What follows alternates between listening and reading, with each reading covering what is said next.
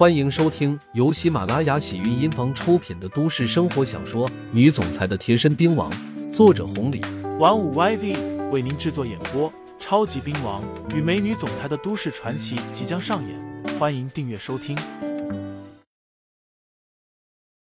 第六十八章，鼻子有些酸。刘牧阳有些搞不清状态，这有点不好啊。他挠了挠头，刚要说点啥。崔二姐大笑道：“死孩子，想什么呢？让你上床来跟姐数钱呢。哈哈哈！今天生意太好了，肯定赚了很多很多。”床旁边有个箱子，等到刘牧阳坐过来，崔二姐直接给拎了上来。打开之后，里面一沓一沓的，差点把小箱子填满了。一沓就是一万块。崔二姐数了下。一晚上竟然收回来三十多万，去掉服务员的两万多，再去掉韩倩倩他们四万多，另外就是崔队长他们，还有其他的一些酒水零散的开支。大概的算了一下，一晚上崔二姐赚了八万多，将近九万，这一个月就是二百多万，而且这还是第一天，不是礼拜天。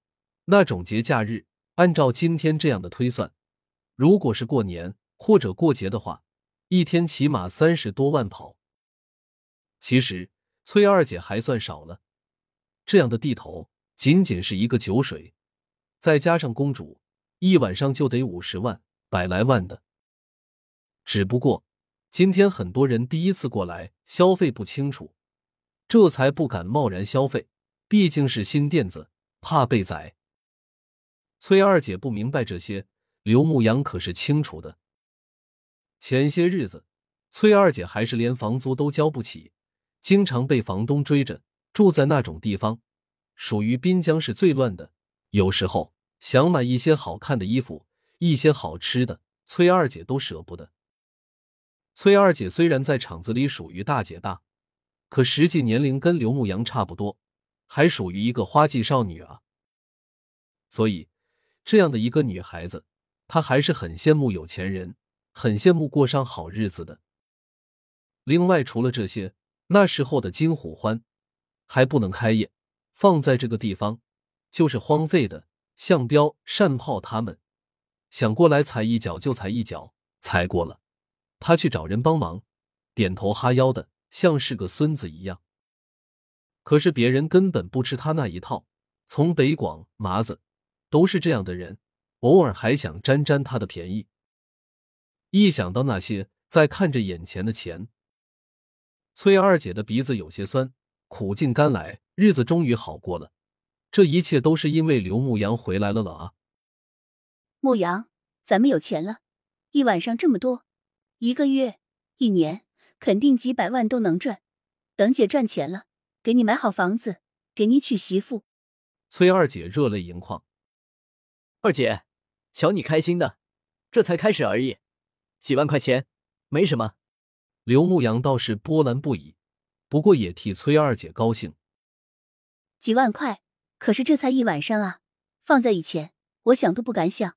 就算多少年前老鬼头在的时候，咱们也赚不到这么多啊。那时候一个月能有十来万就不错了。想想那时候，崔二姐说的确，就在这个时候。崔二姐的手机响了起来，是条短信。崔二姐正纳闷呢，打开一看，心脏差点跳出来了。先是八九万的盈利，已经让她喜极而泣了。没想到，这才几分钟的功夫，竟然七爷又给她打了五百万。怔怔的看着五百万，这是五百万啊！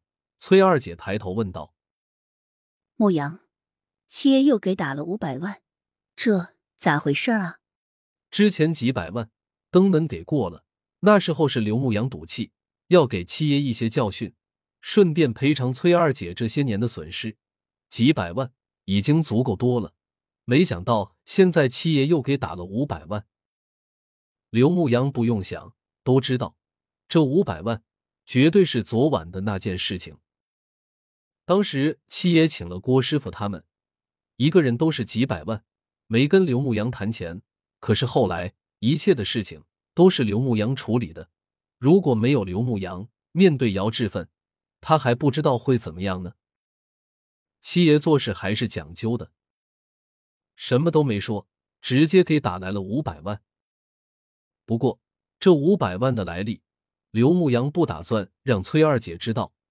他想都没想，直接找了一个借口说道：“二姐，这五百万可不是七爷白给的。昨天我给他打了一个电话，跟他借了这么多。借这么多干嘛？牧阳，你要用吗？”听众朋友们，本集已播讲完毕，欢迎订阅专辑，投喂月票支持我，我们下期再见。